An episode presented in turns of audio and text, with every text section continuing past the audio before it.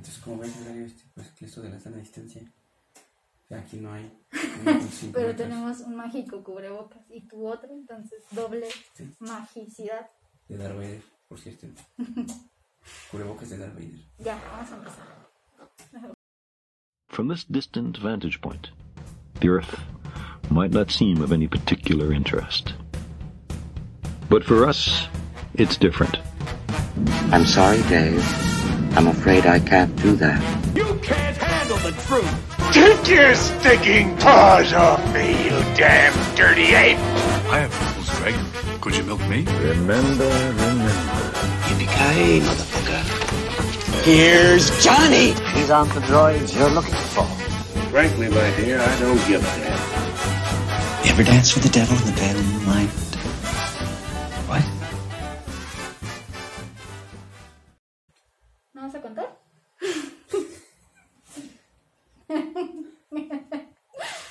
Creí que no había necesidad de esta Pues dijiste que siempre tenemos que contar. Bueno, bienvenidos a Ciencias Ficción, el único podcast que no sabe si this is the real life or this is just fantasy. ¿Ah? Derechos del autor están a punto de tumbar, no sé, el video. Y yo prometo no volver a cantar. Gracias. Eh, ¿Cómo estás, Memo? Hoy Bien. estamos aquí. Sí, es la primera vez que estamos aquí juntos. Estoy muy desacostumbrada a verte sin una pantalla. Sí, así que mides más de un metrito. Ya no te puedo como que minimizar. Minimizar y cerrar la pantalla. Cerrar mientras estoy viendo Facebook. En serio. Hola, Memo. Ya sí, es muy extraño. Sí, Principalmente porque no ha habido interacciones sociales en... principalmente porque independientemente de la pandemia, es la primera vez que estamos en persona. desde hace como dos años. Bueno, pues el día de hoy eh, vamos a, a iniciar este sexto episodio. Esperamos que les hayan estado gustando los otros cinco. Y pues si no, pues, pues lo sentimos mucho. Al menos la mayoría. Igual tampoco nos están pagando, igual. O sea, no No nos mucho estamos que- esforzando mucho. Ajá. Eh, estamos haciendo esto en riesgo de que nos regañen nuestros tutores, que yo Oh. creo que ya va, COVID. va a llegar muy pronto. no, pues porque van a decir que no estamos poniendo suficiente atención a nuestros proyectos. Pero la verdad es que no estamos disminuyéndole tiempo a nuestros proyectos. Al menos en mi caso, le estoy disminuyendo tiempo a mis horas de sueño. Yo sí le estoy disminuyendo tiempo en mi proyecto. Yo no. Pero ya después, igual y sí. Ya cuando pase mi candidatura. Eh, bueno, el, el tema del día de hoy eh, tiene mucho que ver con algo de lo que hablamos en nuestro primer episodio. Que pues nosotros al estudiar ciencias, al decidir estudiar ciencias, con ello viene un gran, La responsabilidad. una gran responsabilidad y una gran piedra de la vergüenza. O roca. No quiero que me ataquen los geólogos. Eh, una roca de la vergüenza. Eh, porque pues, eh, Ya les dijimos a los geólogos que no tenían trabajo en el episodio pasado. pues iban a decir, y además ni siquiera saben Ni siquiera decir rocas y dicen piedras. Es lo mismo. Eh, bueno, le importa. ¿cómo se llaman? Los ¿Qué prefieres, un rocazo o un piedrazo? ¿No te importa? ¿Te va a doler igual? Sí, sí, es cierto. Em, y bueno, al estar haciendo eso, o sea, esa roca de la vergüenza viene con que siempre estamos siendo como criticados, aislados en cierto momento de nuestra vida, todos. Aunque después encuentras un poco de eh, ayuda con grupos o personas que piensan igual que tú. Eh, no grupos de ayuda, grupos de amigos. Hola, ¿qué tal? Soy ñoño. Hola, ñoño. Hola, ñoño. Y eh, al final también, eh, mientras encontramos más bien a estas personas, amigos en común, comenzamos a tener nuestro primer acercamiento o aceptación con la televisión. En series eh, de televisión donde a veces, muy pocas veces, ser nerd es cool. Eh, o al menos son los personajes principales de las series y pues te sientes relacionado. Entonces vamos a hablar de eso, vamos a hablar de nerds. Nerds.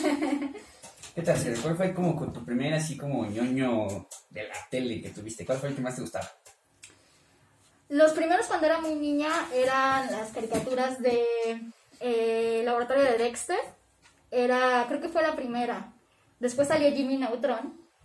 Son parecidos, pero primero fue Dexter, se me, hacía, se me hizo muy gracioso y, y estaba bastante entretenido. Este, si nunca lo vio, pues era un niño como de, no sé, como de 9 años, Tenía como 8 o 9 años. 8 o 9 años, muy chiquitito, también por eso me relacionaba Sí, claro. yo. y era un niño genio chiquito. que tenía su laboratorio, eh, tenía una, una hermana que lo molestaba todo el tiempo. eh, y este, pues no sé, a mí, me, a mí me gustaba mucho, se me hacía muy gracioso. Él tenía como estas actitudes de niño rechazado, de niño aislado, Como niño que le- resentido. como resentido, como que, ah, aunque no me acuerdo de qué iban sus, sus, sus experimentos.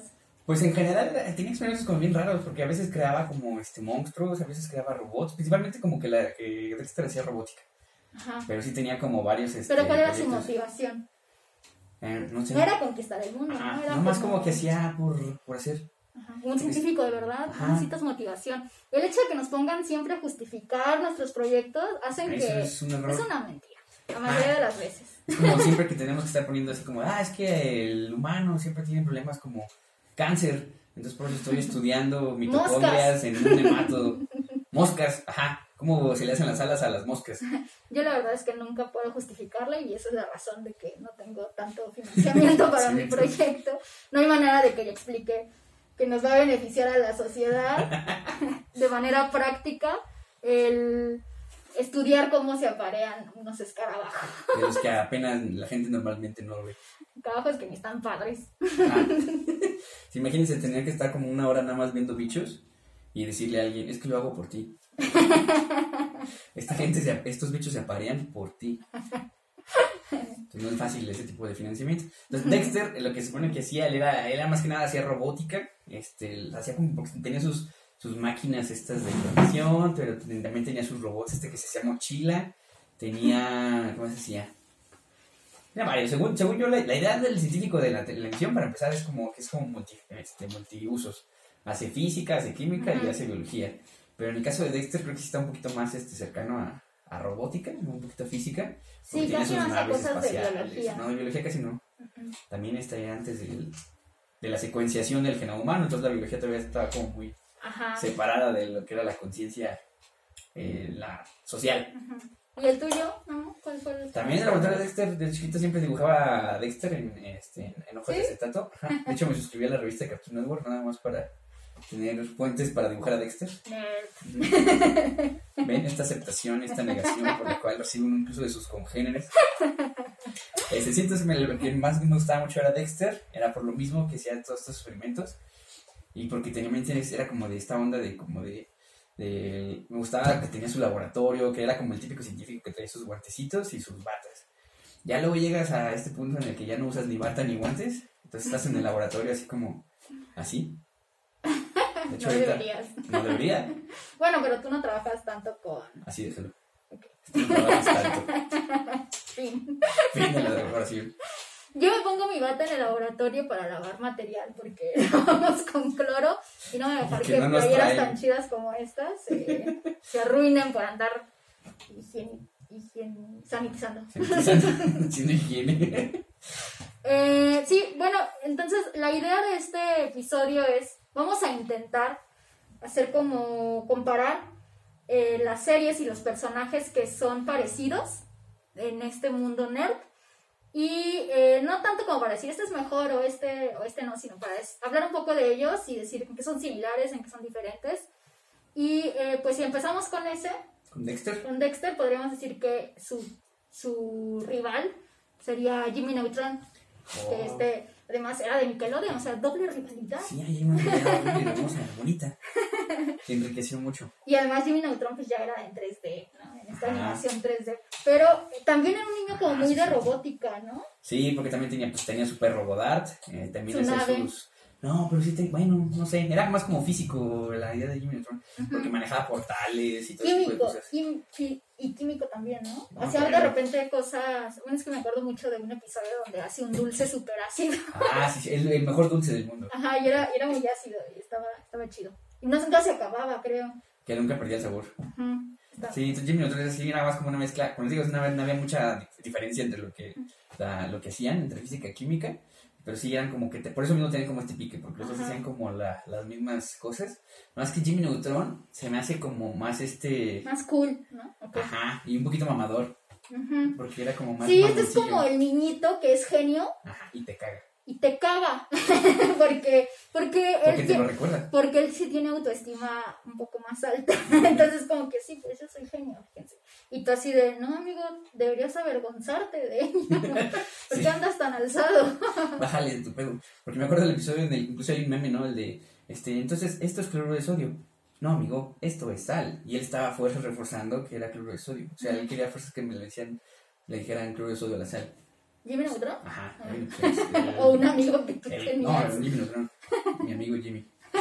Era muy, él era muy mamador. Entonces, en cambio, Dexter era este otro eh, científico, niño, igual como más o menos, como de la edad. Ajá. Entonces, pero Dexter era más como que él sí era resentido social porque era, él, él como que sí le demostraba, le gustaba demostrar que sabía y a los demás les cagaba por eso. En cambio, Jimmy Neutron presumía que sabía.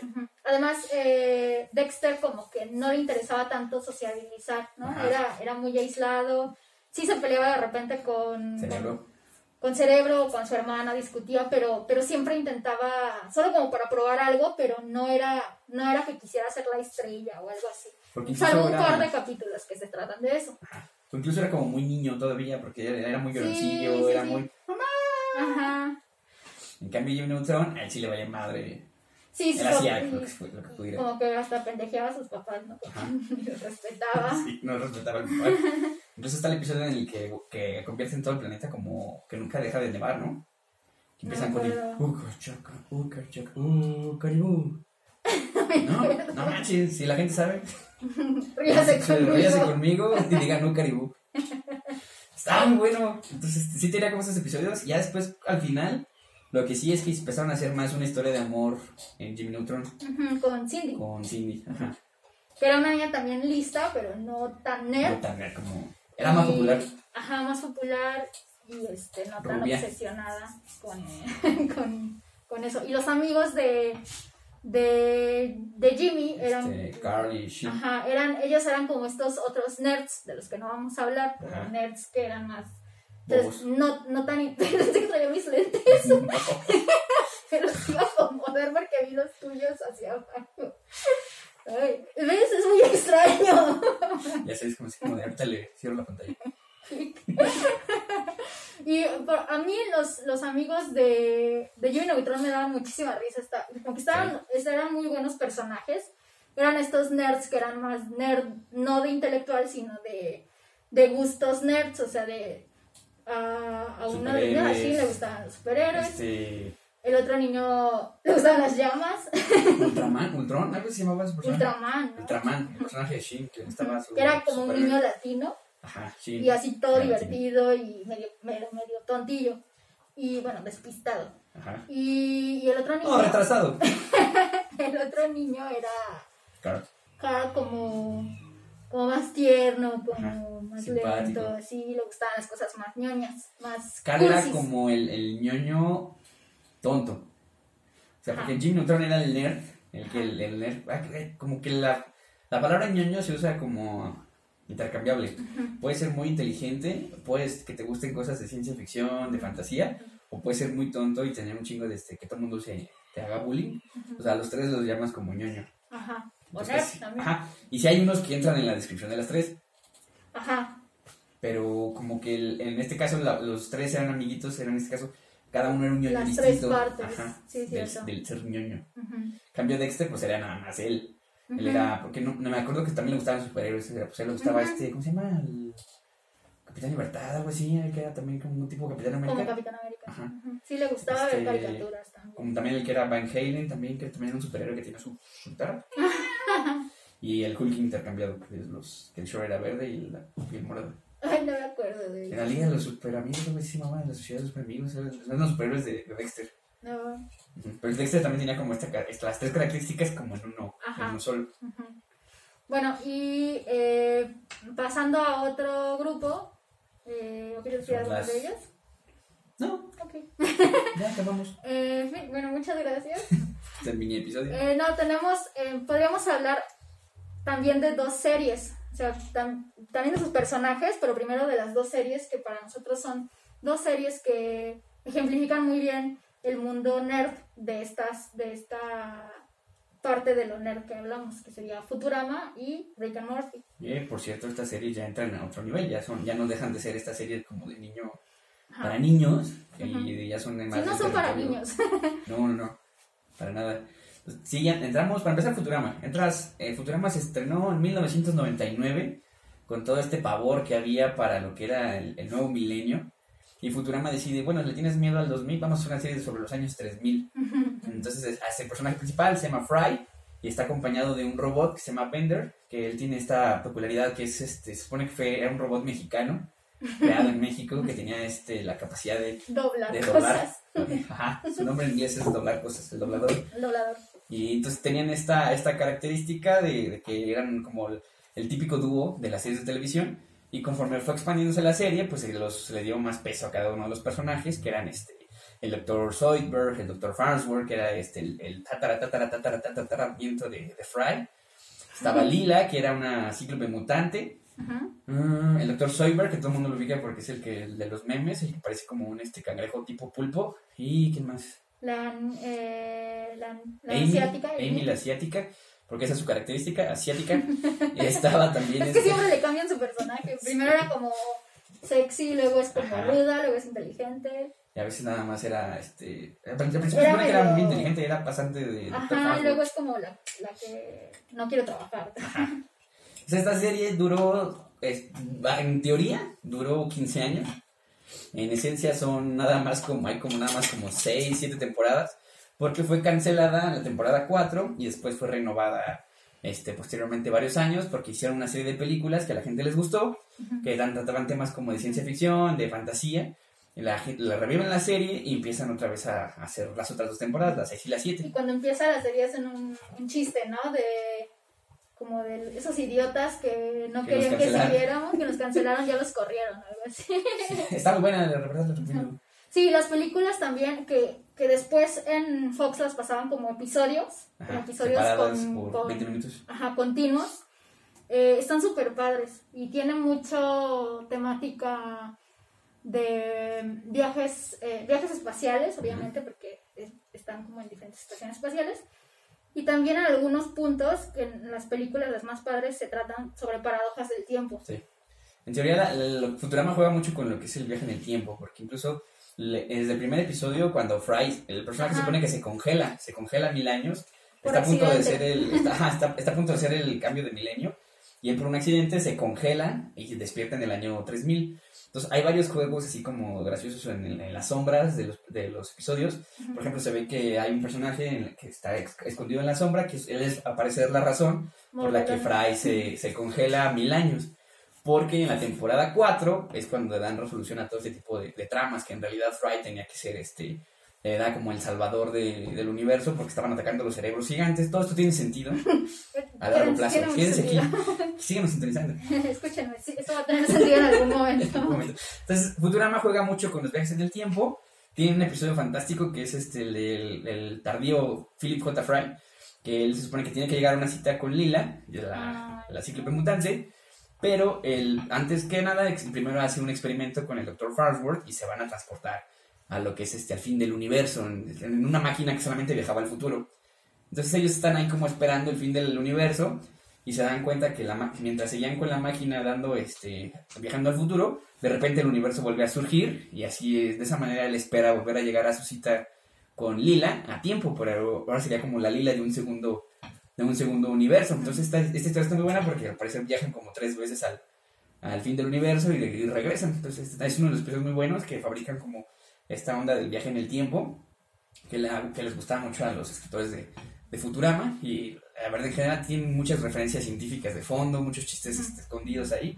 Hay un matemático que trabaja en la serie que él escribió lo que se conoce como el teorema de Futurama, en el que eran dos personas, podían cambiar su cuerpo, pero no podían volver a cambiar el cuerpo entre ellas dos, tenían que tener una tercera persona. Entonces este es como un juego de permutaciones que manejaba el, el, el escritor. Entonces él crea el teorema que, le, que después se le conoce como el teorema Futurama a partir de este episodio que él mismo escribió para, para la serie.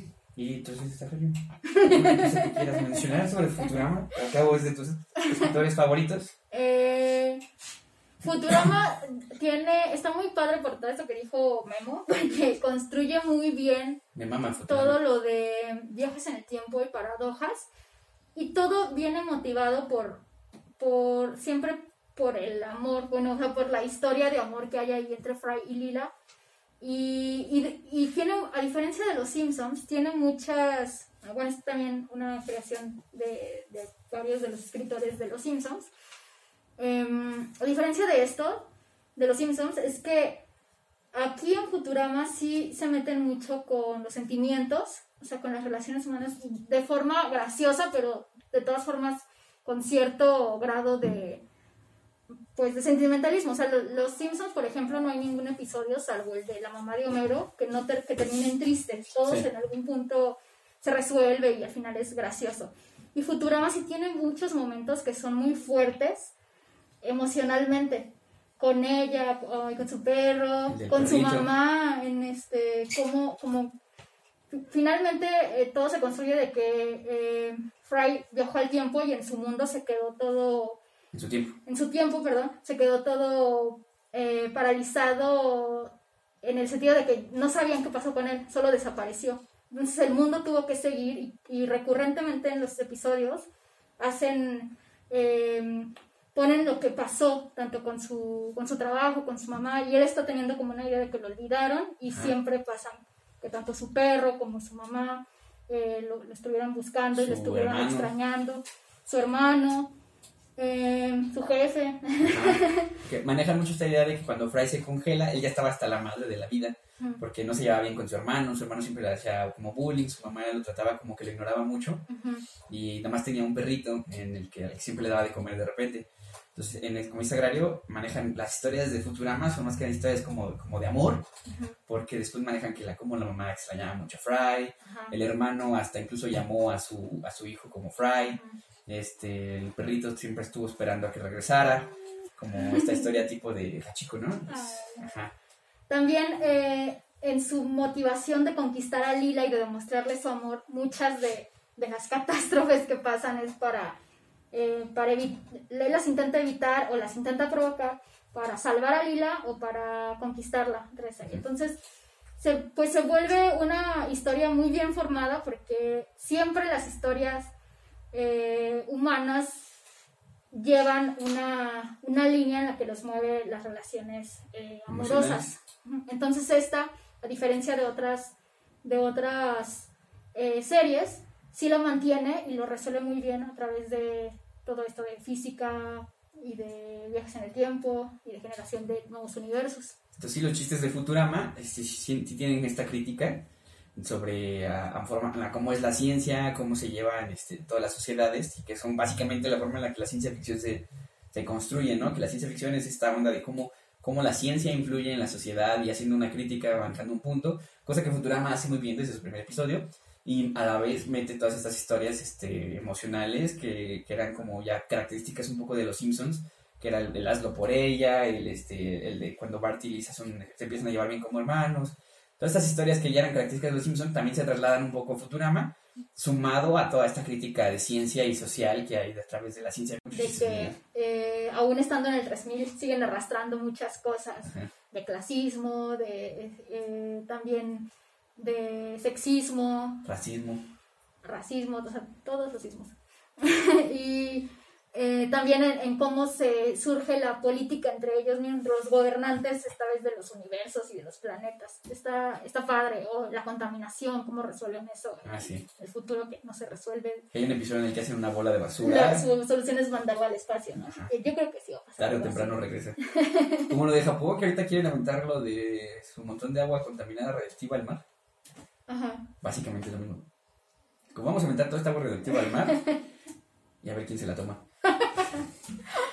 Eh, y, y esta Futurama, bueno, finalmente les damos como recomendación, si les gusta lo de viajes en el tiempo, y a, y a lo mejor no se lo sabía, Futurama y sobre todo las películas son, son una buena fuente de, de entretenimiento de este tipo. de Mi recomendación, el episodio donde del el perrito y el primer, la primera película de Futurama, la número 5, la de la primer, los primeros cuatro episodios de la temporada 5, que sería la primera película, que habla sobre muchos viajes en el tiempo. Este, esa es muy buena. y ¿El a la juego de vez- Bender? Ah, no, esa es la de. Ay, no me acuerdo cómo se llama. No me acuerdo, pero es esa película, ahorita en algún momento ahorita lo, lo checo. Entonces es la película en la que explican muchas cosas sobre este punto en el que Fry regresa al pasado. Entonces este, ahí está muy, está muy interesante, está muy buena. Y le agrega otro montón de paradojas y explicaciones a la serie que no habían originalmente y que después se continúan desarrollando conforme son las siguientes temporadas. Entonces, Futurama es esta serie que habla como de manera muy romántica de la ciencia, de la sociedad, a la vez haciendo una crítica, pero a la vez aportando como sus propias soluciones, y lo cual nos lleva a la siguiente parte, que es una serie muy popular, que empezó hace 5 o 6 años, eh, traída de la mano de Dan Harmon, creador de una serie también muy buena que se llama Community, y entre Dan Harmon y Ros- Dustin Roiland, está muy buena, está muy- no sabe, ha visto nomás la primera temporada. De Entonces- Community sí solo vi tres episodios. ¿Ven? Entonces, esta es otra serie que también es muy conocida, ha sido muy popular, que se llama Rick and Morty. Rick and Morty sí es una, una serie que comenzó a ser exitosa eh, independientemente de, de los mensajes o la parte científica que contiene. A la gente en general le gusta. Ujú. O sea, está muy bien construida, es, tiene un humor muy, muy oscuro. Pero sobre la parte científica está muy padre porque construye em, conceptos nuevos eh, construye realidades. La forma en que alguna vez entrevistaban a los escritores y decían, lo que lo- nuestra forma de trabajar es eh, pensar completamente fuera de la caja. O sea, pensar, la otra vez cuando hablábamos del Homo imperfectus, decíamos, siempre estamos pensando en lo que conocemos, en lo, en lo nuestro, en nuestra mente humana, y es muy fácil, es muy difícil, perdón, crear en la imaginación mundos que rompan todo lo que nosotros tenemos eh, como conceptualizado como la realidad. Y eso hace Ricky Morty, crea mundos, eh, conceptos de sociedades diferentes, eh, conceptos de sentimientos también distintos y a diferencia de Futurama, no se basa en viajes en el tiempo, sino en viajes interdimensionales. Eh, o sea, viaja entre dimensiones a través de un por- de portales o, o también por medio de sus naves. Pero eh, aunque en los últimos episodios, creo que sí, en la última temporada hay un episodio donde sí viajan en el tiempo. Me acuerdo. Ujú, Hay uno donde de las serpientes, serpientes del espacio. me. Pero eh, pues es, es distinto, pero también tiene una, un fuerte componente científico. Y en ambos hay dos eh, personajes científicos. En el, Futura, en el de Futurama no es el personaje principal, es el doctor Farnsworth, Ajá, el es- tratamiento de protagonista. Ajá, pero es un, es un componente de los principales, de los personajes principales. Y en Rick and Morty, pues sí, es un, es un El personaje, protagonista. el protagonista, junto con Morty, un señor Rick Sánchez, que es un, un científico, Latino, al parecer. un científico como renegado, no sé. Ajá, es como este. Es como este personaje que odia su. Que le gusta la ciencia, pero incluso ya llegó a odiar el gremio.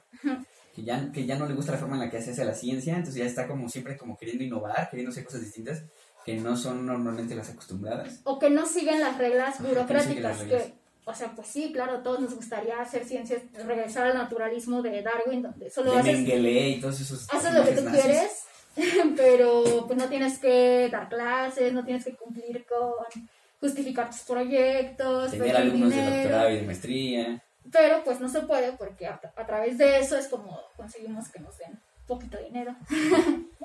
Y de repente ya. Ya Eh, no.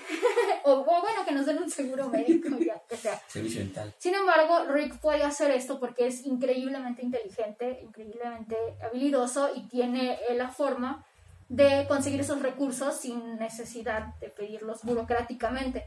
Entonces, está muy padre si, si ustedes pertenecen al ámbito académico o, o científico de alguna forma, eh, seguramente pueden imaginar o pueden relacionar la personalidad de Rick con mucha, mucha gente en ciencias que viven con esa frustración, con eso como de super nihilistas, o sea que ya solo son ellos, ven todo sin ninguna, sin ninguna Consecuencia. consecuencia, o sin, más bien sin ningún propósito, o sea, como nada en la vida importa, eh, todos vamos a morir, el Una universo... visión muy oscura de. Ajá, o sea, como que estamos Muy, aquí. objetiva de la ciencia y de la vida.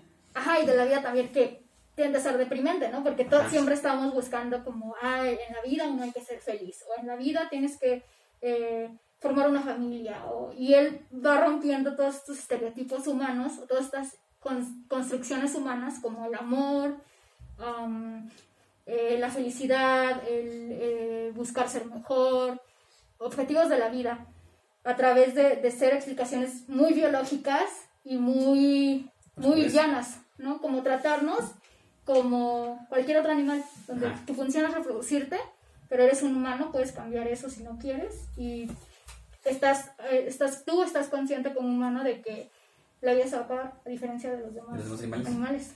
Y es como esta visión muy objetiva de, de la, de la vida y de la ciencia, en el sentido en el que, como dice Agrario, eh, remarca mucho estos aspectos como más oscuros, o sea, igualmente, repito, Sagrario, nos arrastra, nos pone en este momento en el que solamente ser una especie más del universo, esta idea que estamos viviendo en un universo, este, a lo mejor posiblemente o solo o completamente habitado de, de, otras especies.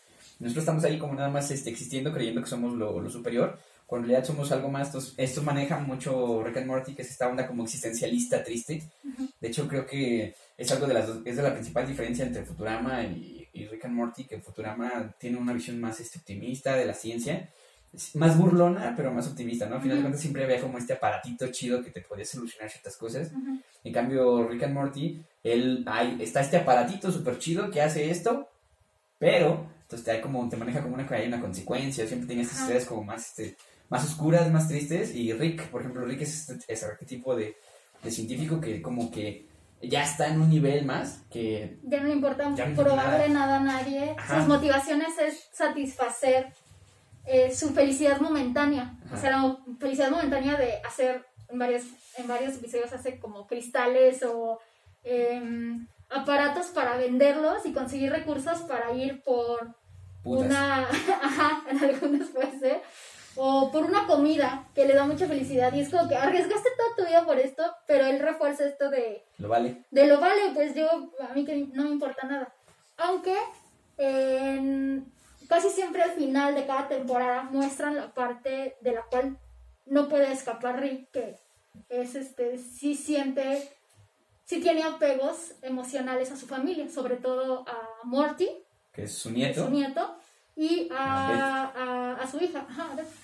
Em, él intenta... Ni, ni tan apegos, porque en su universo original técnicamente la dejó en un, en un universo donde todo se fue a la chingada. Ajá, pero en la última temporada, en el final de la, de la cuarta temporada, entra, es un, es un final bien oscuro, eh, pero como que recae en eso, en saber que, eh, bueno, al final la clona y él tiene que luchar con esto de ser, amar a un clon, debería de ser lo mismo porque es el clon de su Con hija todas sus memorias, todo. es lo mismo, pero eh, tiene ciertos remordimientos de haber hecho eso. Se da cuenta que al final, aunque él dice que no le importa, sí le importa que su familia puede prescindir de él porque él mismo se ha alejado. eh, Los aleja.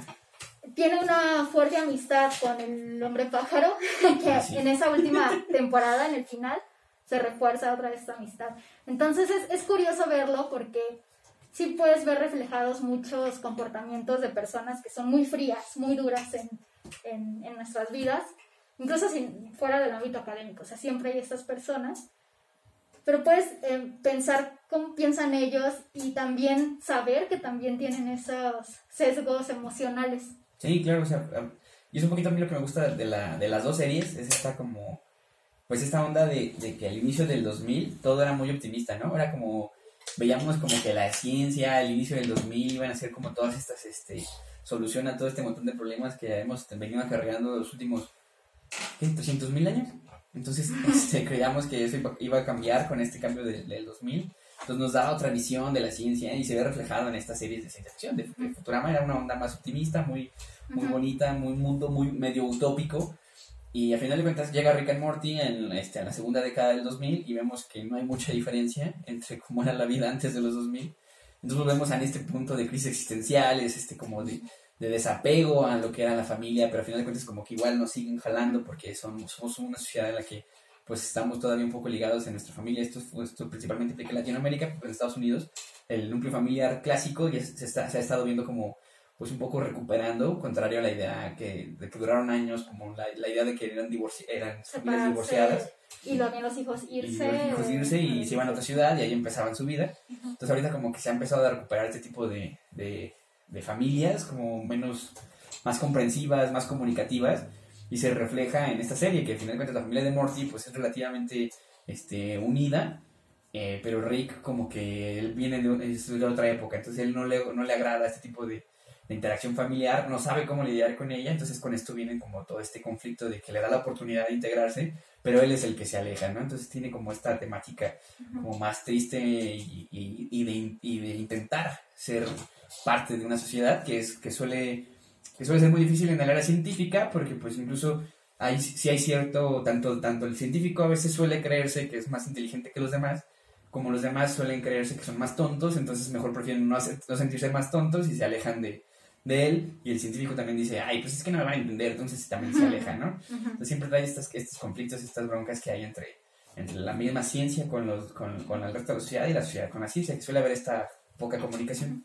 Y al final eh, también es importante para lo de ciencia porque integra muchos, aunque muchas cosas son de ficción, imaginativas, eh, hay otras que sí rescata conceptos científicos que, que se usan mucho. Por ejemplo, eh, yo que me eh, dedico más, mi parte de mi, mi investigación es más sobre ecología de la conducta o evolución de la conducta.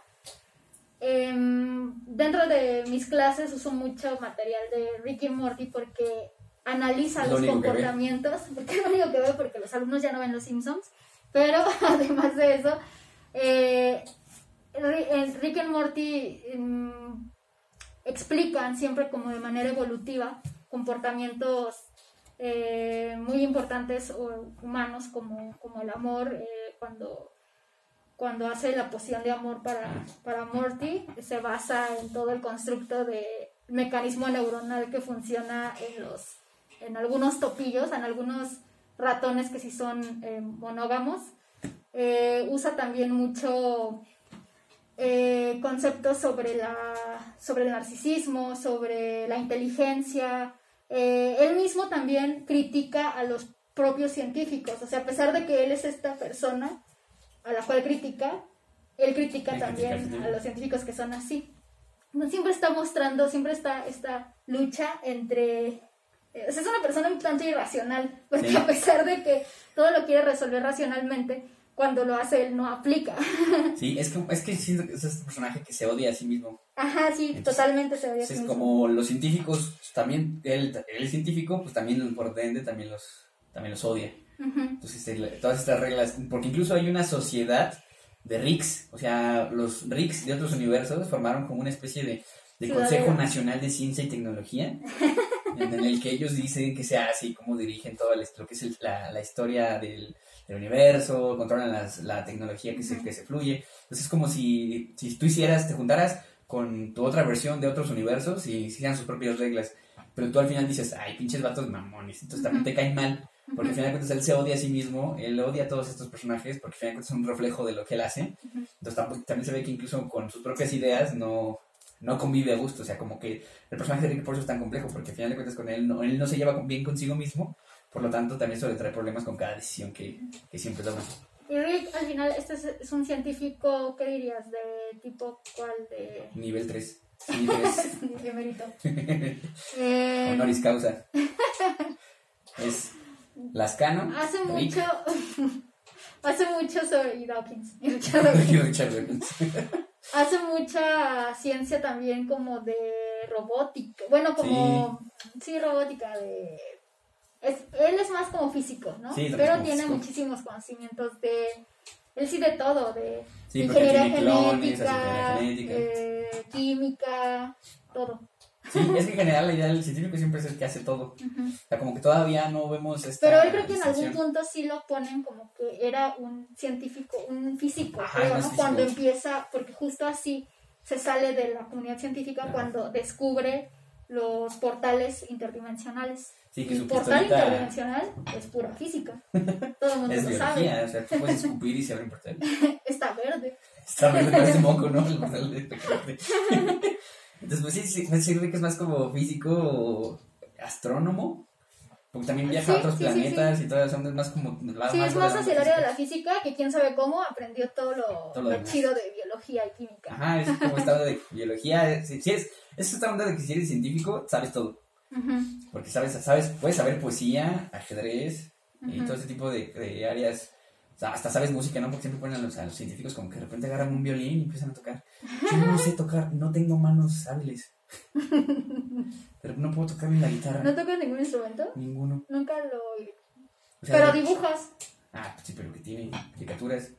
Pero igual es una forma de arte. Pero no es como la clásica yo, por de los ejemplo, no, no sé dibujar ni tocar tampoco. Yo no tengo ningún talento. Mi talento es ver copular insectos. y ni siquiera a veces se me chiquita. ¿Copularon o no? ¿Era o no una cópula? Mm, sí, voy a poner que sí. sí, más o menos. Eh, bueno, Para la gente que no entiende, cópula es cuando nace. eh, vamos ahora con otro grupo de científicos un poco más realistas, de series de comedia más suave, de estas sitcoms, Ajá. gringas todas. Eh, bueno, en realidad vamos a hablar de, de Dos dos, series. series. y de muchos personajes. La primera que es como la, con, la que trajo de regreso La cultura la cultura ñoña nerd, que es The Big Bang Theory. Cuando salió, pues, todo el mundo, sobre todo la comunidad científica, se volvió loca. Duró que dos temporadas para que dijeran, ay, ya, Sí, no, hueva". esta es una cosa bien extraña. Pero al principio, la primera temporada es muy buena, reflejando, eh, sí, más los comportamientos, las personalidades que puedes identificar en tu, en mundito de ñoños. Ajá. Y el personaje, bueno, son, son varios los personajes principales, pero el principal principal es Sheldon, Sheldon Cooper, Sí. que es un Yo físico. te- al principio de la primera temporada, el personaje principal es Leonard. Sí, porque se trataba de Leonard, el Tratando de ñoño, conseguir intentando de conquistar a la Penny. chica guapa, popular, pero ya en grandes, ya en personas de 30 Cinco años. estrellas, Penny. Y de hecho, todos eh, coinciden, todos no yo, en que, en que después de, cuando se empieza a ir abajo un poco la, la serie es cuando ya Sheldon y Penny son, son novios. No, es Leonard y Penny. Digo, Leonard y Penny son, son novios porque, pues, algo que motivaba mucho estos comportamientos ñoños y extraños era que quería conquistarla. Y ya cuando, cuando basas una serie o una historia en intentar conseguir la chica y ya la consiguen, Ya pues ya es como que yo lo que escribimos, pura, puras cursilerías. Dilo, dilo, puras mamadas. no, iba a decir puras ñoñerías, Ah. pero, pero No, otra vez estaríamos entrando, mezclando los términos. Eh, pero, eh, pues sí, los principales son Sheldon y Leonard. Sheldon Leonard. Ajá. Y como que también un poco lo que fue matando la serie para la comunidad ñoña, pues era que refuer- refuerzan la idea del ñoño. O sea, en lugar de, de jugar con estas ideas como lo hicieron Futurama y Rick and Morty, de pensar afuera de la caja, de hacer los personajes no tan clásicos como, como hacer un científico que sea este mamón. Esto ya para empezar ya es como de, órale, este, Porque eres mamón. porque eres mamón, si eres inteligente. Y la otra era también por qué, hacerlo, por qué hacerlos bobos, pero también inteligentes. Era la casa de Futurama. Que el Dr. Farnsworth también es como muy inteligente, pero era como muy. Como ajá, muy. Chistoso. Entonces era, era como muy inteligente, pero se le podía, podía moverse y se le caían las cosas. Entonces, este, en este caso, la, la idea de, de Big Bang Theory refuerza pues todas estas este, ideas Pero clásicas yo del creo que, que es así. Bueno, a mí sí me gustaba eso porque no los exageraban tanto. O sea, eran- Sí, se las- las mantenían dentro de, de lo que puedes encontrar otra vez en tu grupo de amigos, en tu grupo de amigos ñoños. Pero después, a mí por lo que no me agradó la evolución de los personajes, el desarrollo de los personajes, es que conforme pasaban las, las series se volvían... eh, se volvían, perdían esta ñoñez que al principio te, te hacía sentir Cálido, chido. bienvenido. Ajá, es como que, ah, está bien. Abrázame, Sheldon. Ajá. y, y después se va perdiendo, se van volviendo como, eh, como más populares, como más eh, centrados, más maduros, Ajá, y luego les daban, les daban este, como super inteligencias que antes no tenían. O sea, de repente ya hacían proyectos bien experimentos chingones que no tenían que ver. Para, la, para el ejército, Ajá. cosas así como que... A, a este Warwick se fue a, al espacio. Ajá, que eso no tenía ni que... sentido que se fuera al espacio. Tenía se- un chingo de asmas y alergias. Ajá. Estaba gordito. Eh, Rush lo ponen, o sea, al principio era como el más inadaptado Después como que yo me imagino que quisieron ponerle más actividades y pues tenían que quitarle su ansiedad Sí, a las le, mujeres. que le impedía hablar con las mujeres. Pero luego lo hacen como prepotente, como un poquito... Y lo ponen demasiado Machista. machista y luego demasiado femenino y luego, no sé, no hay como mucha consistencia ahí. Creo que a Sheldon lo mantienen un poquito más, más parecido, pero de todas formas, eh, Que es un poco el problema con Sheldon, que es que mucha gente le llegó a, a molestar que los 15 años que duró la serie más o menos, no hubo un cambio este, establecido. Sí, claro, empezó a tener una relación y cosas, pero ahora seguía siendo Sheldon con su, con su pareja, pero no hay un cambio como que digas, como interesante o de que divertido, dinámico que mantenga la, la historia. Sí, eran como esas historias de antes que eran, todo se borraba el- en el siguiente episodio. ajá, ajá. Y así se mantenían, cosa que ya no empezaba a funcionar porque ya empezaban a surgir todas estas series serializadas, que cada episodio era como muy importante para la trama, y cosa que, suf- que sufrió un poco de Big Bang Theory. Creo que lo de Sheldon, lo que sí desarrollaron y a mí sí me gustaba, más allá de en- con su relación con Amy, era con su relación con Penny. Sí, Eh, creo que la amistad que pusieron era, era muy padre porque era lo que le permitía, porque Penny le permitía, le explicaba mucho sobre el mundo real, pero Penny era muy eh, comprensiva con él, a diferencia de incluso de más que sus propios amigos, ella sí, Sí. entendía, porque compartían la frustración de que no los dejaban desarrollarse libremente en lo que los dos querían. Sheldon quería solamente ser físico teórico Ajá. y no quería cambiar su, su proyecto de investigación y, Y lo estaban obligando y actriz. quería seguir su sueño de actriz y ya nadie confiaba en ella. Entonces, a partir de ahí se vuelven súper amigos, casi como una relación medio fraternal. Y creo que esa estuvo más padre que su relación. sí, con, Con Amy. Amy. que es- al principio era estaba chido porque los dos eran muy awkward, muy incómodos. Después se vuelven. mm, Pues muy mundanos, sí, un reflejo del otro. ajá. Y sobre todo Amy. Ajá. Amy la cambiaron un montón. Sí, porque también la ponen muy sexual, cosa que a lo mejor no iba, con, no iba tanto con el personaje. Por ejemplo, porque era como muy tímido, pero de repente ya, eh, como en cuestión de nada, empezó a ser como muy... De hecho, al principio era, era también un poco sexual, pero porque lo veía de una forma muy fría, Ajá, muy práctica. muy práctica, de si voy a tener hijos, tendré sexo, si no, no. Y, y era muy parecida a Sheldon. Luego se vuelve super cursi y tímida. Y luego se vuelve demasiado atrevida. extrovertida y no, y no tenía como esa razón, o sea, para empezar, uno suele cambiar su forma de ser con las interacciones que forma. Y en este caso como que la interacción de Amy que cambiara tanto solamente con su relación con Sheldon, pues a lo mejor como que como que no, a lo mejor podemos decir que se, se obliga a tener esta, esta cambio de actitud, pero sí como que los personajes no, el, el problema de Theory que yo siento es que los personajes no eran tan consistentes, porque incluso pues, Leonard cambia mucho de los primeros episodios, que era muy muy burlón, pero tonto y muy tímido, a pasar a ser este como muy mamón, muy payaso, muy petulante al final. Este, como que también está, este, no, aunque pasan esta onda de que empiezan a mejorar y que tienen- pues, consigue a la chica, como que no justifica que se vuelva tan, tan petulante, ¿no? Ujú. Como que la Penny de las primeras temporadas a lo mejor no andaría con el Leonard de, de al final, porque incluso se vuelve como un bully, al menos en su Sí, grupo sí, científico, como que no, no combina con, Ajá. con el Leonard tímido, bonito que, que empezó a andar.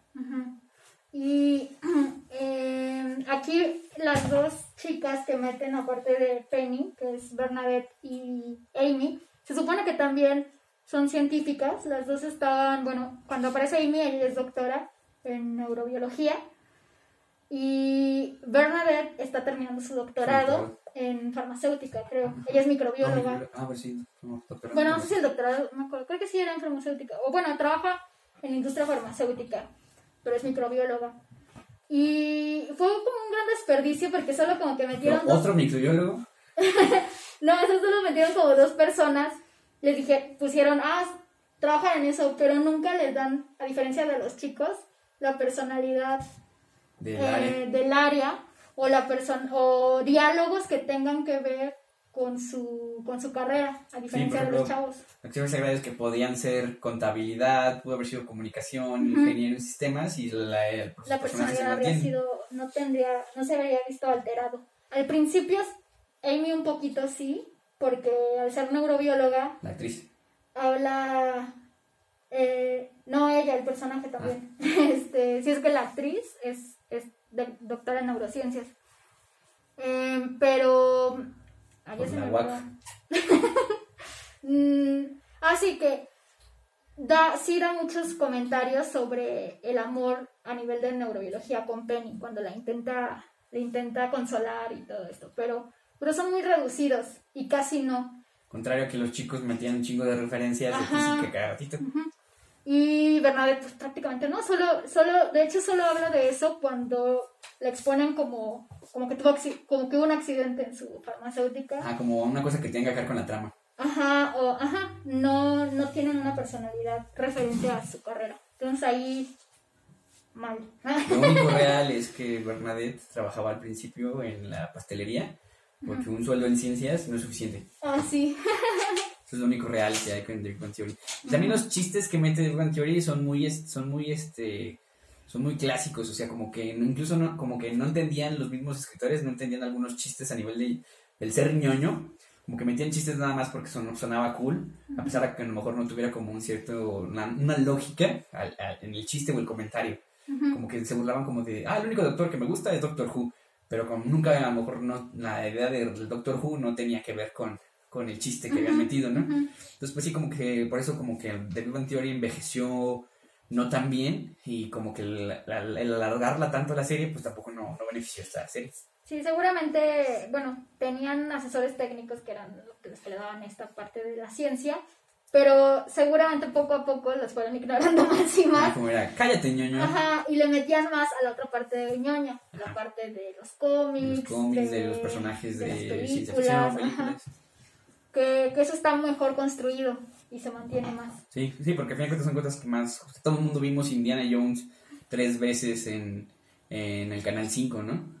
Entonces, ya empezamos a hablar de lo que era la parte de, de- de los personajes clásicos, ¿no?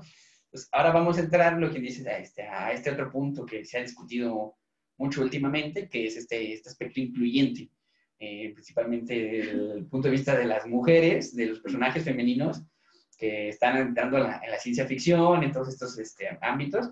Siempre se ponen a, a las mujeres en ciencia ficción, siempre se les dan estas características como bien para empezar, súper sexuales, son súper hipersexualizadas. Clásica personaje de ciencia ficción femenino, tiene la ropa como muy, este, Pegada. muy pegada, o no trae ropa, o tiene tres, tres senos, todos tipos de características. ¿Quién tiene tres senos? En la de, en la de- ¿cómo se llama? En Total Recall, tiene, hay una que tiene tres senos. Luego en Star Trek, en las películas, Morty ponen verdes. Una con, es la novia de Jerry, Ajá. tiene tres senos. ¿Ves? Entonces tienen esas características como bien acá, bien super sexuales, bien civilizadas, pero no ha habido esta clásico ñoño femenino que era, bueno, sí, sí hay pues en ese sentido, pero son muy pocos los que son como simpáticos o que han sido parte de protagonistas de, de su historia. Pues sí, las que creemos, a lo mejor hay otras, pero realmente pensamos que estas son las únicas que sí, pareciera que no las creó el personaje, los personajes no los crearon hombres, eh, intentando que este personaje fuera listo, pero siguiera satisfaciendo la, A sí mismo. visualmente a los demás personajes al menos. Eh, consideramos a Hermione y a Lisa Simpson. Ambas son muy inteligentes, muy eh, talentosas, Inseguras. inseguras, se tienen más, más parecido a lo que sería la realidad de alguien, de una chica que se considera nerd o que la consideran nerd. Y pues no se trata a ellas de, de estarla sexualizando en primer lugar porque son niñas las dos. Em, pero también son fuertes en su, en su personalidad. Son, son personajes que, Decididos. decididos que no ceden, salvo en algunas ocasiones como eh, muy específicas, a la presión de los demás. Eh, tienen valores de amistad importantes o fraternos, en el caso de Lisa Simpson. Y, y además no descuidan esta parte que les gusta mucho de, de ser, de estudiar, de estudiosas, más allá de... Y no son prepotentes, Ajá. casi nunca, en, como, La los otros personajes. Hiciera un poco. Pero no, no era tanto como humillante, como de tú no sabes, Ajá, sí era sé, como era de- como de, porque ella Ah, como venía, yo sí sé nada más. ajá, yo sí sé, yo sí sé, ajá, Ajá. pero Sí, no, sí no intentaba humillar a los demás. Ajá, sí, ¿no? Igual lo hacía ver mal, pero creo que sus intenciones no eran esas. En todo caso era como motivar a los demás a que también, A que también que estudiara. que también supiera. estudiaran y que se entusiasmaran con eso. Y Lisa Simpson igual, En algunos episodios sí la ponen un poquito prepotente, o que quiere escapar de, de eso, pero su esencia es ser alguien eh, no nada más inteligente, sino centrada, con valores eh, de honestidad, de, buen- eh, de buena persona.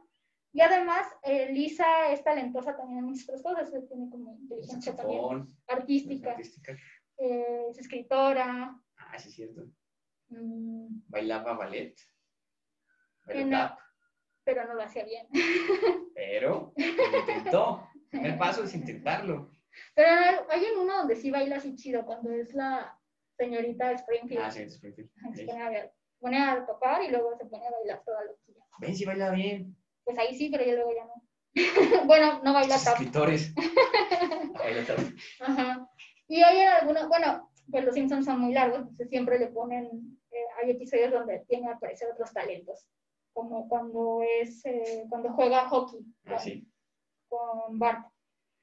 Pero en esencia algo que no cambia es que son muy inteligentes, les gusta estudiar, les interesa su educación y, y también les interesa motivar a los demás.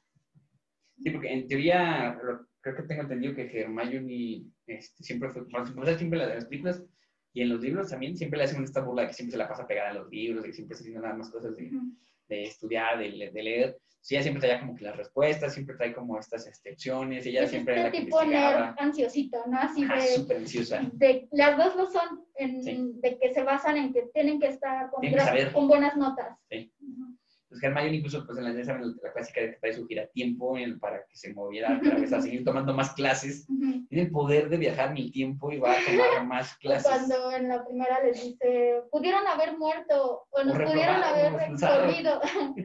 Tienes que ordenar tus prioridades. que ordenar sus prioridades. Sí, entonces siempre Hermione tenía esta característica que era súper nerviosa, cosa que se le va quitando, ¿no? A lo largo de la, Ajá, sí se le va quitando lo porque, de la película. porque va. Ella sí, pues, pues, al ser películas con personajes reales, pues tienen que ir adecuando su comportamiento a su madurez emocional. Eso y que se empezó a juntar con dos vagos, vale madre, que la convencieron de ya no tomar en su último año escolar. Siempre va a ser eso. Malditos hombres. También las dos no están muy preocupadas la mayoría de las veces por su aspecto físico. O sea, nunca. Bueno, Hermione ya estaba chida. Sí, pero no, no, mm, o sea, No es es, bonita, tiene bonito cuerpo, pero no está usando ropa sexy, no está super maquillándose y haciendo peinados. Casi siempre, de hecho, ya Sí, cuando es, ya cuando es más grande, trae el cabello agarrado con chongo y, no sé, jeans y una playera. Y Lisa, pues, es una niña. También es Londres, siempre está haciendo frío. pero es Londres, es una de las capitales de la moda. Hay muchas capitales de la moda. Y una es Londres. Eh, sí, pero o sea, no la, no, no cambian su personaje para hacerla vanidosa. Vanidosa, sensual. Sí, que es que es clásico, ¿no? Por ejemplo, en, en la película esta de Scooby-Doo, las, las que salen en el 2000, a fuerzas hacen a Vilma sexy. Es otro personaje ñoño que también, que al final dicen, ya, ya se estaba llevando con un ñoño, ya, ya le gustaba, y dijeron, vamos a ponerte que ropa de cuero y bajarte el escote y, Y maquillaje que- y te como tus bien acá bien. Ajá, y con eso era como la idea, pero ya se gustaban.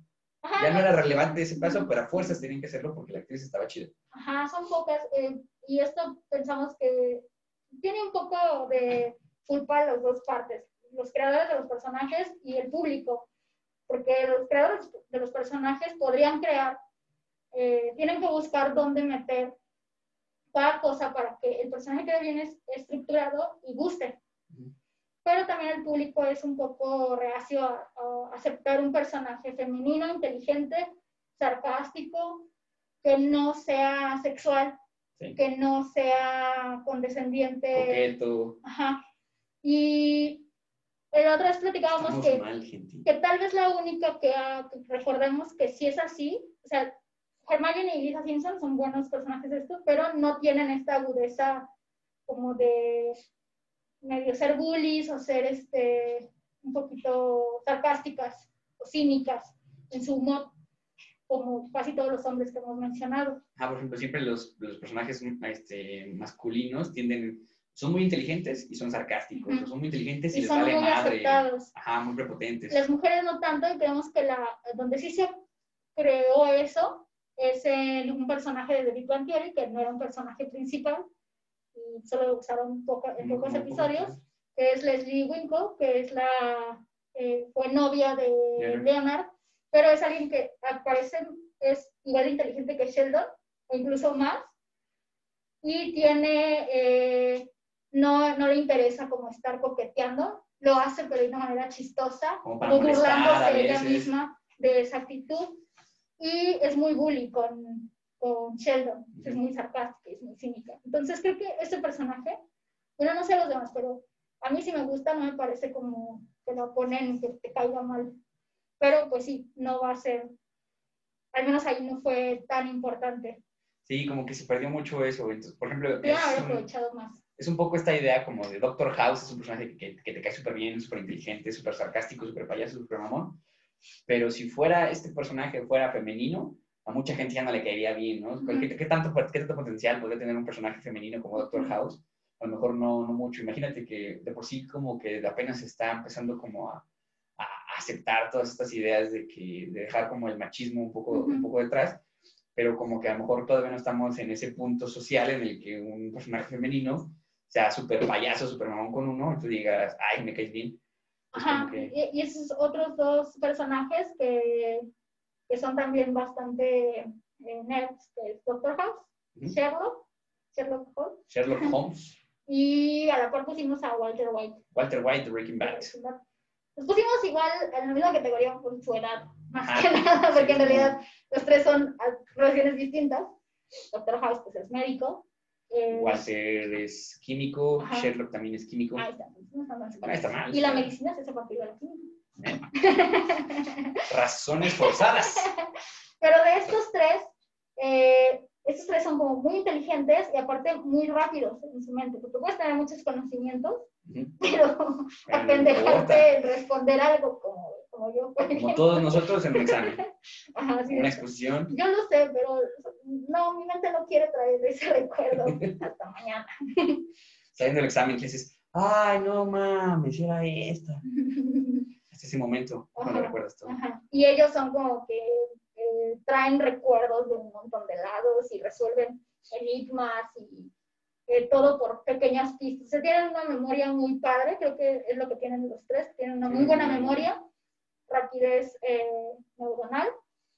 Y eh, los tres, Todos son adictos a alguna sustancia. uy, sí es cierto. Walter es más como al, al poder. Sí, nunca lo consumió, ¿verdad? Pero en Walter no consumía, pero era como esta adicción Pero a nunca lo hizo ni siquiera como de... Según yo, ¿no? Porque él era como, porque de eso regañaba a Jesse, Ajá. entonces no la consumas. Bueno, ¿Qué sé? bueno, pero Sherlock sí era... Sherlock era cocainómano. Y Doctor House, pues, a Heroína. analgésicos. Y luego empezó también a la cocaína, ¿no? No me Ah, acuerdo, sí se mete una droga. sí, no, creo que no era. Creo que alguna vez sí se mete cocaína, pero aparte después empieza a meter otras cosas Sí, no cuando le quitan el cocaína. Sí. Sí, eh, House está. ah, esa serie, creo que es una de las series con el mejor final. Sí, muy buen final. No sé si es spoiler, si lo contamos. Pero- sí, bueno, está larguita. Sí, son ocho temporadas, como de Eh, 20 episodios cada. Doctor House creo que sí es un personaje fiel casi en todas Sí. y sus cambios están muy bien justificados y regresan bien y el final es como wow, es, es hermoso. Sí, es que toda, toda la temporada es el, eh, sí, sí te llevan a, a ese final.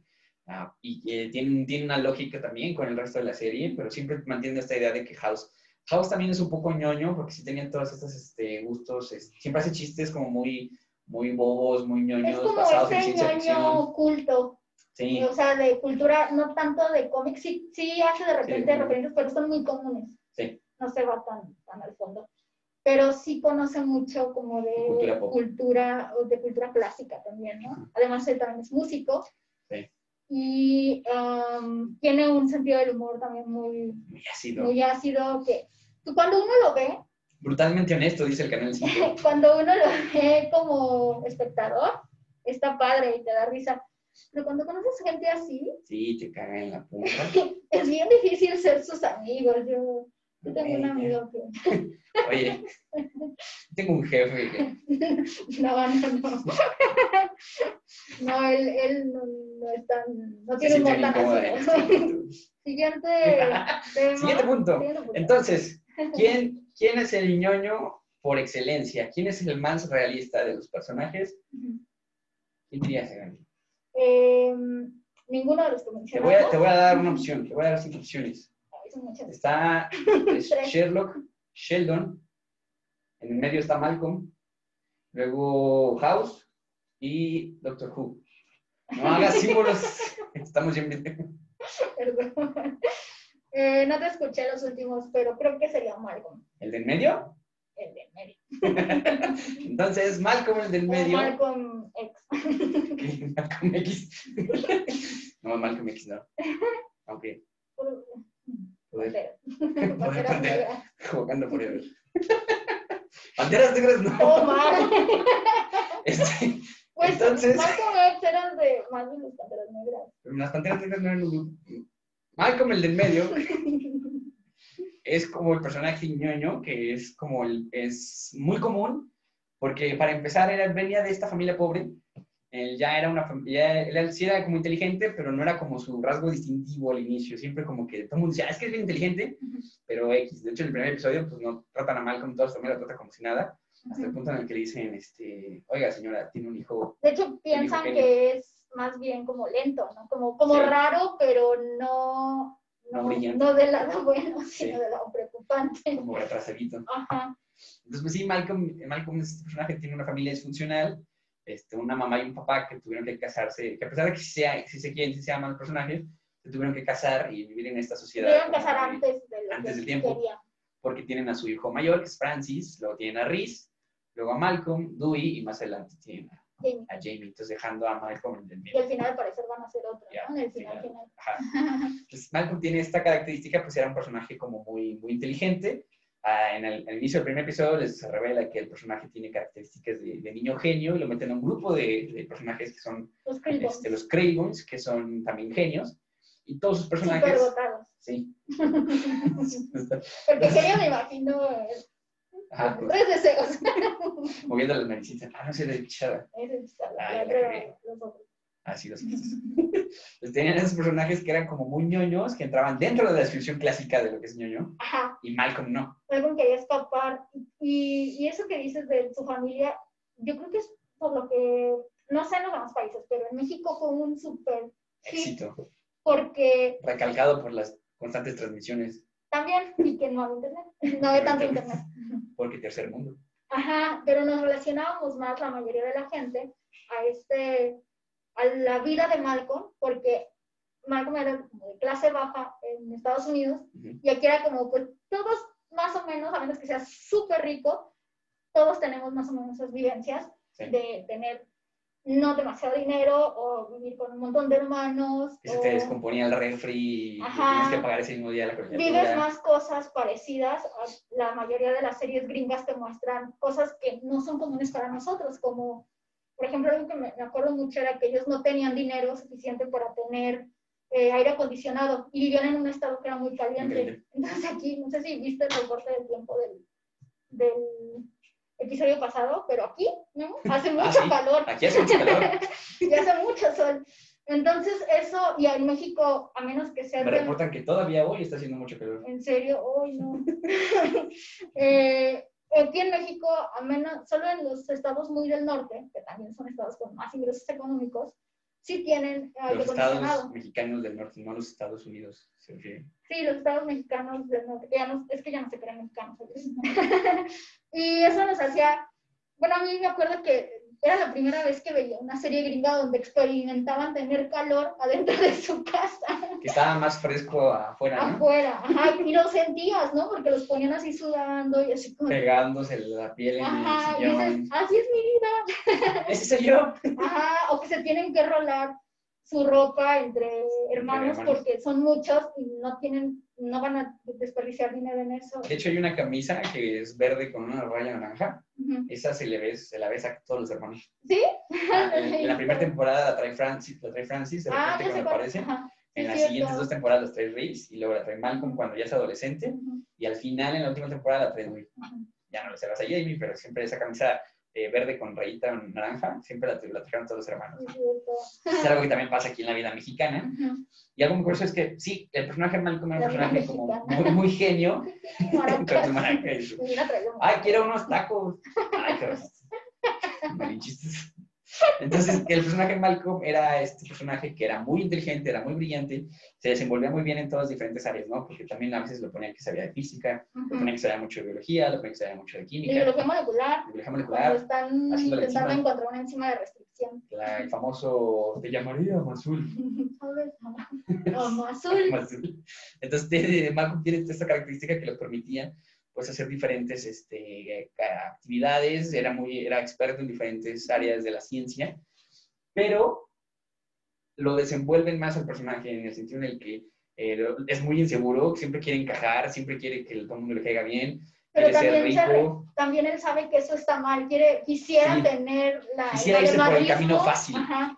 O irse como sus amigos que están muy orgullosos de ser nerds Ajá, y que no les importa todo eso. O irse y olvidar todo y irse con la gente que le vale madres y que tampoco le importa su educación. que era, por eso se llevaba también con Francis, con Reese, que de cuentas eran gente que como que lo aterrizaban en este momento en el que sí eres muy inteligente, pero también eres Pero este, ahorita, esta persona. ajá, y no vas a ser mejor que nosotros. Ajá. Entonces, sí, sí, exacto, siempre Lois hacía como este énfasis en que, en que no era mejor que alguien solo por ser visto. Y que además esa, esa inteligencia, ese don que tenía, lo tenía que usar para ayudar a sus hermanos y, y siempre él estaba como eh, renegando de, es que ¿por qué me ponen tanta presión de que tengo que ayudar a mis hermanos? Y, esto? y eso es algo que nos pasa mucho, que nos tenemos muchos hermanos. Yo no estoy diciendo en un podcast que soy genio, ¿eh? No, no estoy diciendo a la genio, estoy diciendo en general a la gente que tiene muchos, muchos hermanos. De repente, pues tú te quieres ir hacer lo que tus amigos que no tienen tantos hermanos. Y cuando eres una familia grande y una familia que no tiene tantos recursos, con que, pues es que no, es que, o sea, Tienes obligaciones. tienes obligaciones que no tienen tus amigos, como a lo mejor tienes que trabajar, tienes que ayudar a tus hermanitos, tienes que cuidar a tus hermanitos, o eh, tienes que limpiar la casa, tienes que hacer de comer, porque los papás tienen ya muchas obligaciones que traer el Trabajar dinero extra. para que comas. Entonces, cuando estás siendo adolescente o preadolescente sobre todo, no, es una frustración grande porque estás aprendiendo a que eso es necesario y estás aprendiendo a hacer una familia. Sí, Malcolm era este ser que era parte de una familia muy grande, que era el más inteligente, entonces que incluso siempre en algún, en algún episodio hace la mención que dice, nada, no te preocupes, todo se solucionará. Pues que, esa, que esa frase era como la frase que Lois y Hal, los papás, usaban como para decir, a Malcolm se le va a ocurrir algo. Entonces, este, de esa manera, el, el papel de Malcolm era el de traer ideas, el traer las soluciones Ujú. ante la desgracia y ante los problemas que eran en la familia. Entonces, era, su peso era ese, era resolver las cosas. Pero era un chico genio que tenía ciertas motivaciones. Sie- Siempre quería ser rico, pero a la vez quería ser este. eh, quería seguir su, su, su vida, porque finalmente sí le gusta la ciencia. Sí, sí se ven varias ocasiones que sí era un chico científico, pero le ganaba mucho el desmadre. Entonces, este, finalmente es, como el personaje más Normal. más real, más más- normal, que no tiene estas habilidades, porque muchos personajes científicos o superinteligentes los ponen como que manejan un instrumento, juegan ajedrez, son muy payasos. Ya le justo le dicen, le remarcan eso, Ajá. que no tiene ningún otro talento. No, solamente es inteligente. Incluso en el, de- en el episodio donde cuando toca un instrumento, era muy malo. Y luego cuando hace, cuando está en una clase de precisión musical, también no entendía, no entendía la música. Que luego te dan a entender que Dewey es mucho Chico más genio. genio, ¿no? Muchísimo más que, que Que Malcolm. Malcolm, solo que él sí tiene más inteligencia emocional, o sea, sabe, artística. ajá, sabe cómo controlar esto sin, que, sin necesidad de desbocarlo, de mostrarle a nadie, cómo mantenerlo para él, como que él tiene su propio plan. Sí, como que está ahí de fondo. Ajá. Pero Malcolm sí es como, sabes muchas cosas, muy inteligente de las cosas de la escuela, no tiene ningún talento.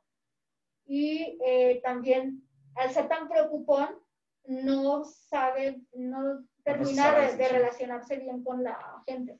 Sí, porque incluso siempre, siempre lo ponen eso como que él hace algo por su pro de ser inteligente, pero esa onda de como de, bueno, pero si yo hago esta cosa muy inteligente, ¿cómo me van a ver? Me van a ver más como raro, entonces mejor no lo hago o lo hago diferente. Entonces Malcolm era muy inseguro, Dewey como que crece en este ambiente como Malcolm es el inteligente y Dewey estaba como por ahí este, existiendo y nadie se, nadie se percata de, de Sí, el niño menor ya, ya no Ya no ponen atención. Ya que le das hueva a tu familia. pues, "Ay, ya, pendejo. Ay, estás enfermo, luego te vas a curar. Ten, ten un violín. Y técnicamente todos eran genios, de cierta manera, ¿no? Ajá, sí. Eh, Francis era Francis como más súper- callejerón, tenía Ajá. como que tiene esta habilidad como de resolver problemas. Ajá, Y Rey, pues era un genio de la cocina. ajá. Ah, Y de matar animales. de matar animales. Malcolm era pues este genio como tipo ya más este académico. Dewey tiene más estabilidad como de ser, de- de- Artístico. ajá, se desenvolvía muy bien en el campo en el que, en el que lo pusieras, como que era más este astuti- astutillo. Ujú. Jamie también Jamie era se como... supone que también iba a ser como muy habilidoso. Ajá, y todo esto parece que viene del lado de Lois, porque en algún episodio explican como que la mamá también tenía esas habilidades científicas, como que también era como muy inteligente, muy, muy astuta, Y a la universidad. quería ir a la universidad, iba a ir a una buena universidad. Ujú. Y pues al final de cuentas, pues te enfrascan en esta vida que, que también es una vida muy común en México, que es este, formar una, una familia muy, muy rápido, en una economía como pues, decayente. Este, entonces, pues aquí, se, aquí Malcolm tuvo un gran éxito, creo que en Estados Unidos también tuvo un, un éxito muy grande porque eran una familia de clase media, pero pues aquí la mayoría de las vivencias eran clásicas de, también eran de clásicas de Malcolm. Y al final de la serie es esto, que, que Malcolm no iba a tener la, la vida fácil que él esperaba por, solamente por ser inteligente. El, la mamá le hace mucho esta mención de que vas a irte por el camino difícil porque tú tienes que aprender, Eso sí está como. pues así es la pinche vida, o sea, eso es lo que te dicen. O sea, sí, pero que tú como mamá digas, aquí está tu salida rápida, pero. ¿sabes? salida rápida y millonaria. Ajá, todo parece que va bien, pero no. Vas a chingarle todavía más. Vas a chingarte y ser humilde. ¿Qué prefieres? Chale.